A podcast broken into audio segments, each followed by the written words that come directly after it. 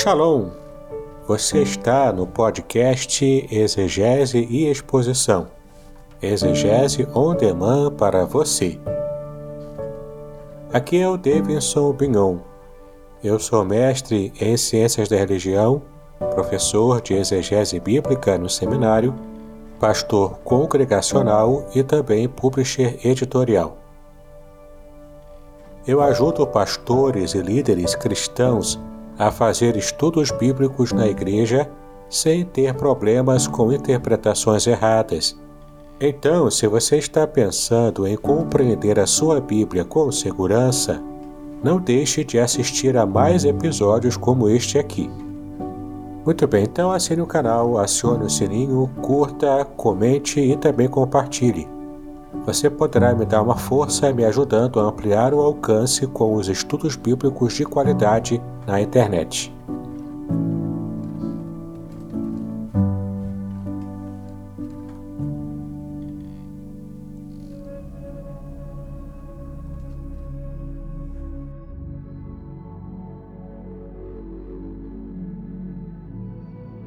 Muito bem, chegamos em mais um episódio da nossa série especial sobre a introdução ao livro do Apocalipse. Eu espero que você tenha aproveitado bastante os episódios anteriores e a gente foi construindo aos poucos uma compreensão geral para que possamos entender com mais cuidado, com mais propriedade esse livro tão enigmático de toda a Bíblia.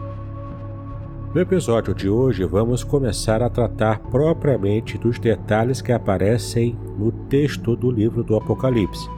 Então vamos partir para o comentário geral sobre as partes mais importantes. De longe, começamos agora a parte mais importante do nosso estudo, nossa série. Portanto, preste bastante atenção em cada detalhe e não deixe de assinar o canal do YouTube e também de clicar no sininho para que você possa receber as notificações de todos os episódios que estarão terminando na sequência essa parte mais importante do estudo do livro do Apocalipse. Aproveite também para resgatar os episódios anteriores, caso você tenha perdido. E olhe também na descrição deste episódio os cursos especiais que eu tenho, alguns são gratuitos e você pode aproveitar bastante. Assinar também a minha lista lá no Telegram, caso você queira ter acesso a mais material sobre exegese. Tem muita coisa boa lá e muita gente aproveitando o material que tem lá. Eu também tenho a oferecer a você uma assinatura muito especial, é uma assinatura VIP, uma assinatura Sparkle, onde você pode receber muito material é, além daquilo que eu apresento nas redes sociais, porque eu tenho muito mais possibilidade te apresentar. Estamos já quase terminando uma série de estudos bíblicos sobre a teologia reformada de Hermes Maia. Eu tenho a certeza que você terá muito a aprender com todo o conteúdo dessa rápida, simples, mas ao mesmo tempo precisa teologia sistemática segundo a visão reformada. Muito bem, sem mais delongas, vamos então tratar sobre o comentário geral do livro do Apocalipse. E logo a primeira parte, ela trata da apresentação de Jesus no livro do Apocalipse. E você pode tomar notas aí daquilo que eu vou lhe explicar, quando diversas passagens aqui trazem o modo como o Senhor Jesus é apresentado no livro. Por exemplo, no capítulo 1, versículo 5, Jesus é identificado como a fiel testemunha, o primogênito de entre os mortos, o soberano dos reis da terra. No capítulo 1, versículo 13, Jesus ele é apresentado como semelhante ao Filho do Homem. Já no capítulo 2, versículo 18, Jesus é chamado Filho de Deus. No capítulo 3, versículo 14, ele é chamado de o Amém, a testemunha fiel e verdadeira, o princípio da criação de Deus. E aqui vale um comentário teológico porque isso não quer dizer que Jesus foi criado por Deus, mas ele é o princípio no sentido de que ele é o principal. ele é o cabeça de toda a criação de Deus. Ou seja, ele domina sobre a criação porque ele também participou dela. No capítulo 5, versículo 5, nós vimos que Jesus é chamado de o leão da tribo de Judá, a raiz de Davi. No capítulo 5, versículo 6, ele é chamado de cordeiro, assim como também no capítulo 6, versículo 1, que ele é chamado de cordeiro, e esse mesmo padrão aparece em muitos outros versículos do Apocalipse. No capítulo 12, versículo 5, nós vemos que Jesus é chamado de o Filho Varão. No capítulo 17, versículo 14, Jesus é chamado de Cordeiro, Senhor dos Senhores e Rei dos Reis. No capítulo 19, versículo 11, era chamado de Fiel e Verdadeiro. No capítulo 19, versículo 13, era chamado de o Verbo de Deus. Nesse mesmo capítulo 19, agora no versículo 16, ele ainda é chamado de Rei dos Reis e Senhor dos Senhores. No capítulo 22, versículo 16, ele é chamado de Raiz, Geração de Davi e também de a brilhante estrela da manhã. É fantástico, né? Todos esses títulos que são aplicados ao Senhor Jesus nos dão essa imagem muito forte de todo esse poder, essa glória, essa graça que o Senhor Jesus também estende a todos os seus servos. Bom, em minha humilde opinião, não há como lermos esses títulos aplicados ao Senhor Jesus sem que tenhamos aquele sentimento de glorificar a Ele por tudo o que Ele é ele é o Todo-Poderoso Deus. Ele está identificado para sempre conosco na humanidade. E isso para sempre, né? Porque o Apocalipse que retrata toda essa esfera no futuro da humanidade, daqueles que servem ao Senhor, isso é maravilhoso demais quando entendemos que estaremos para sempre reunidos como igreja, como corpo do Senhor Jesus Cristo, que é a nossa cabeça.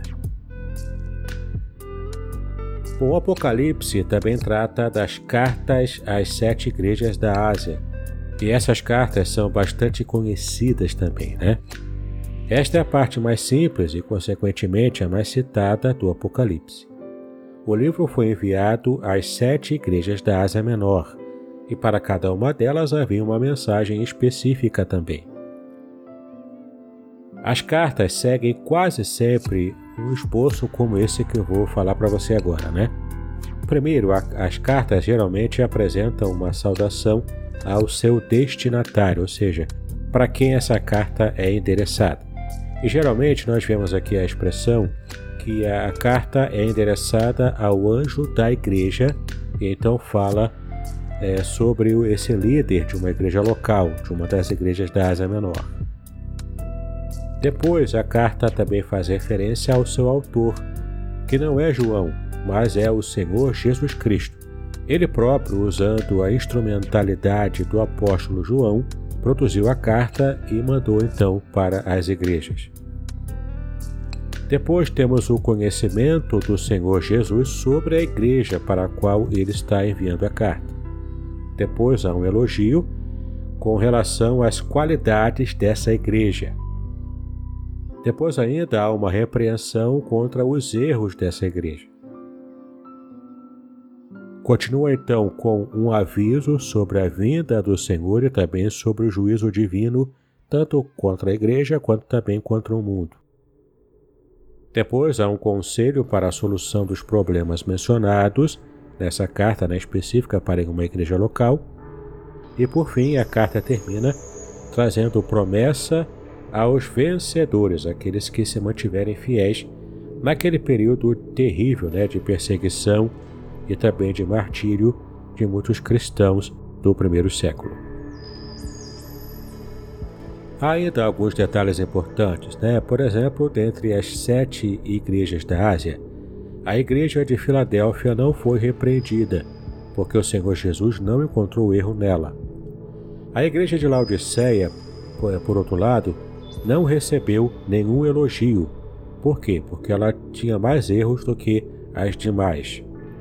Curiosamente, um sínodo realizado em Laodiceia no século IV depois de Cristo, naturalmente, né, negou o reconhecimento ao Apocalipse como um livro canônico, ou seja, como um livro inspirado.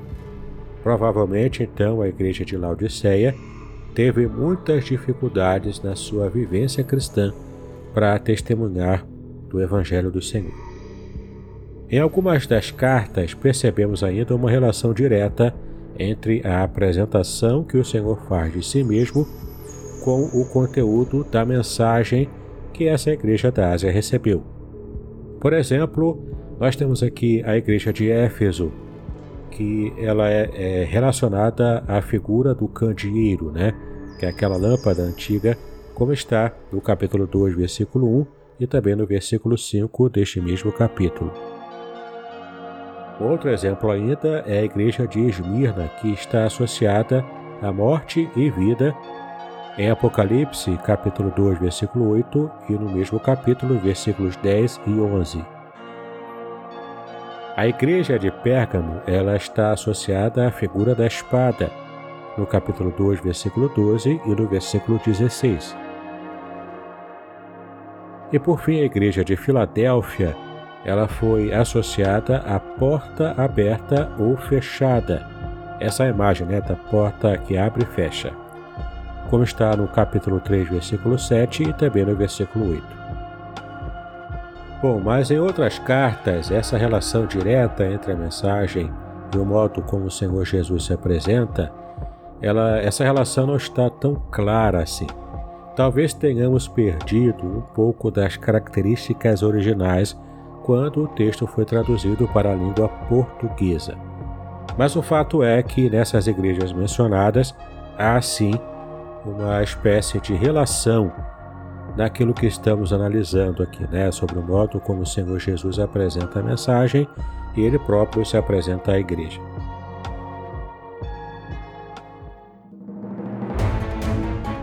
Podcast Exegese e Exposição. Exegese on demand para você.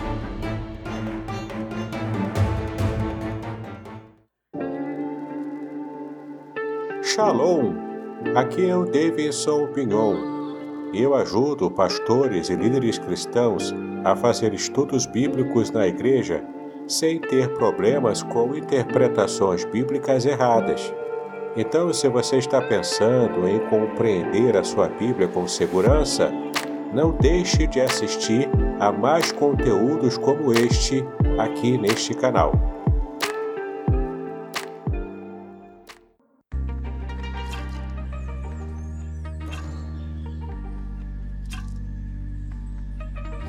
Bom, entre as teorias existentes sobre as sete igrejas, destacam-se as seguintes que eu vou estar relatando para você. A primeira teoria diz que as sete igrejas representam a história judaica, que é diferente daquela que eu já expliquei, né, que representa, representaria a, a evolução da história cristã. Bom, falando aqui da história judaica, você deve observar que a citação de Balaão, Jezabel, a sinagoga, né, aqui se referindo à sinagoga de Satanás, ela não nos parece razoável, mas você deve observar que a citação de alguns termos em hebraico, como Balaão, Jezabel, sinagoga de Satanás, tudo isso fazem uma representação de, do judaísmo, mas de forma muito negativa, né? Porque são citações assim bastante negativas desses símbolos judaicos.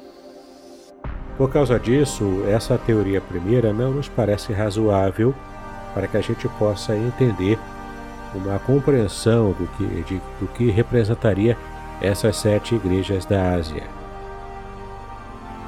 Mas temos ainda a segunda teoria, né? Ela diz que as sete igrejas representam a história eclesiástica, que é a que eu já expliquei anteriormente. Ou seja, cada igreja representaria um período da história da igreja desde o seu nascimento até a vinda de Cristo. Então, alguns defensores dessa ideia chegam a dividir a história entre as igrejas da Ásia. Uma das divisões sugeridas é a seguinte, né? Que Éfeso, o que seria a igreja de Éfeso, representaria a igreja cristã, de um modo geral, até o ano 100 depois de Cristo. Já a igreja de Esmirna estaria envolvendo a história da igreja cristã do ano 100 até o 316 depois de Cristo. Pérgamo, do ano 316 a 500. Tiatira, de 500 a 1500. Sardes, de 1500 a 1700. Filadélfia seria de 1700 a 1900 e Laodiceia seria do ano 1900 até o final dos tempos. Então, se pensarmos a sério nessa teoria, o que eu acho bastante improvável, nós estaríamos envolvidos então nesse período é, conhecido aqui, identificado como o período da Igreja de Laodiceia, e é o que estaremos, estaremos vivendo no dia de hoje. Bom, como eu já disse, tal possibilidade é bastante interessante, mas não encontramos fundamentos suficientes para comprová-la de modo real. Né? Por outro lado, a colocação de datas é bastante temerária, né? Tantas pessoas falaram tantas bobagens fazendo cálculos de datas. Isso não tem nenhum tipo de, de base sólida na própria história, né? E nem muito menos na Bíblia também. É meramente uma suposição, né? Não podemos perder de vista o fato de que a mensagem de Deus às sete igrejas, de um modo geral, é também direcionada a nós hoje.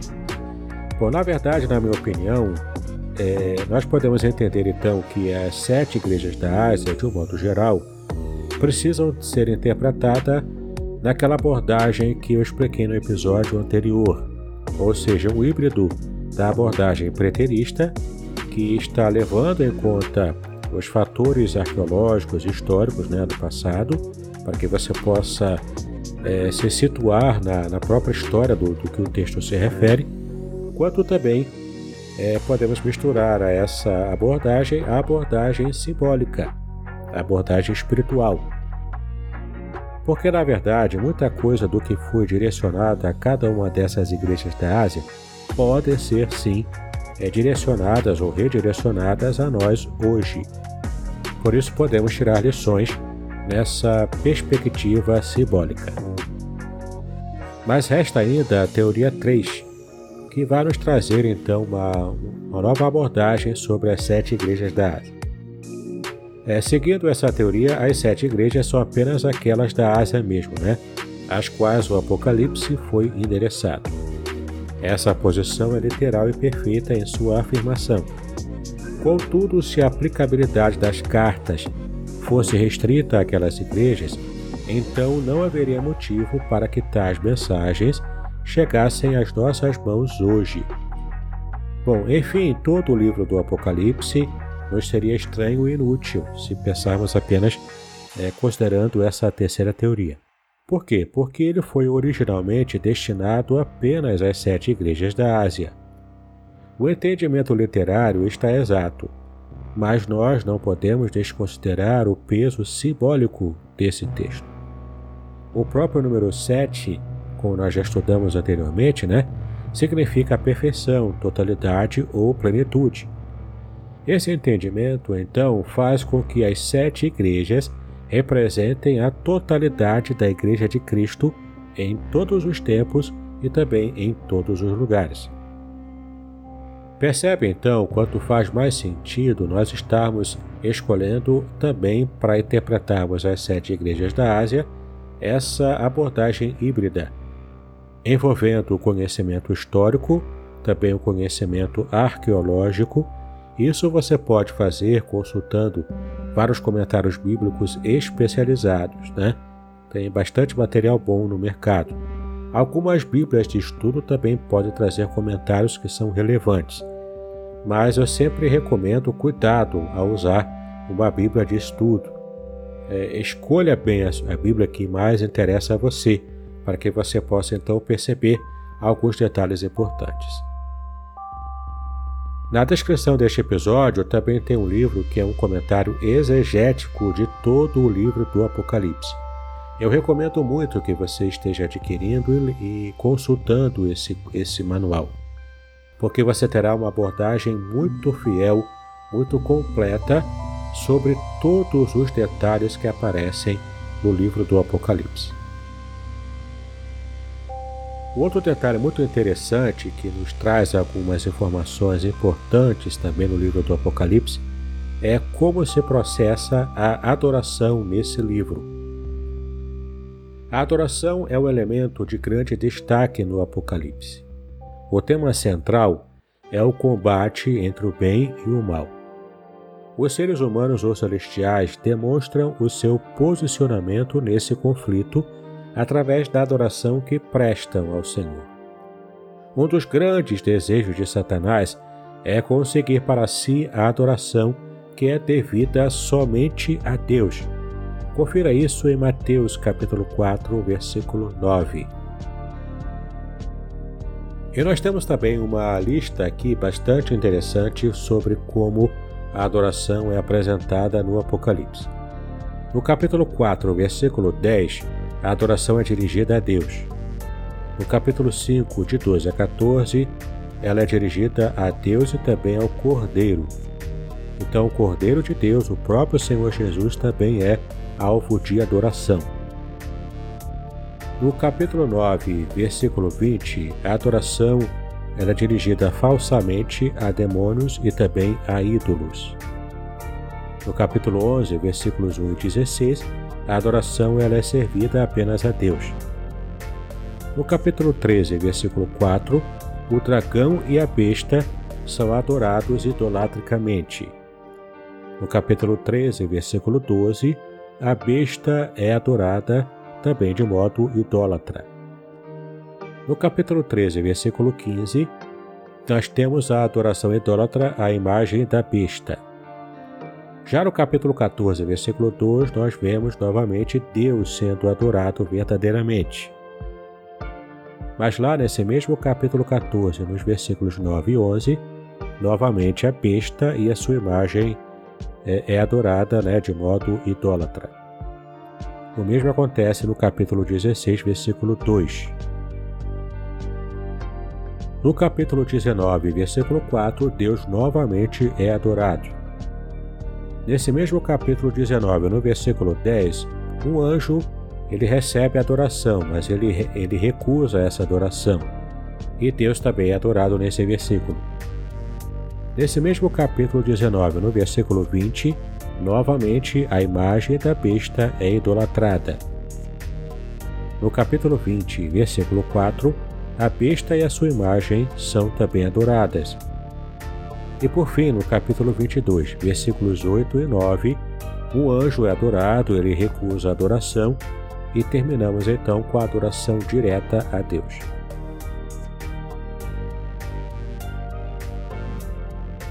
Um fato também muito interessante é que no Apocalipse, capítulo 8, versículo 1, nós verificamos que houve silêncio no céu durante meia hora. Isso nos faz deduzir que existe um som de louvor e adoração constante no céu.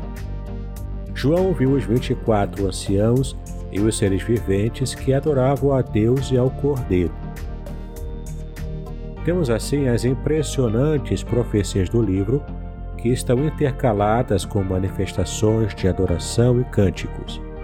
Em sua visão do céu, por exemplo, João viu um santuário e também viu peças que nos lembram o tabernáculo e o templo do Antigo Testamento. Então existe no céu um lugar de culto utilizado pelas hostes celestiais. Ali também adoraremos a Deus e ao Cordeiro pelos séculos dos séculos.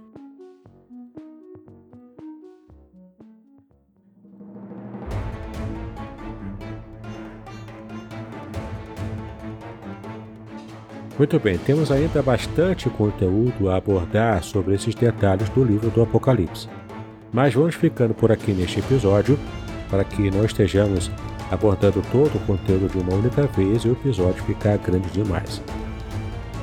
No próximo episódio, portanto, eu aguardo você para continuarmos o nosso estudo sobre esses temas particulares no livro do Apocalipse. Assine meu canal, clique no sininho Compartilhe também esse conteúdo para que muitas pessoas possam entender o quanto é importante o estudo do livro do Apocalipse. Que Deus abençoe os seus estudos, paz e bênção sobre a sua vida.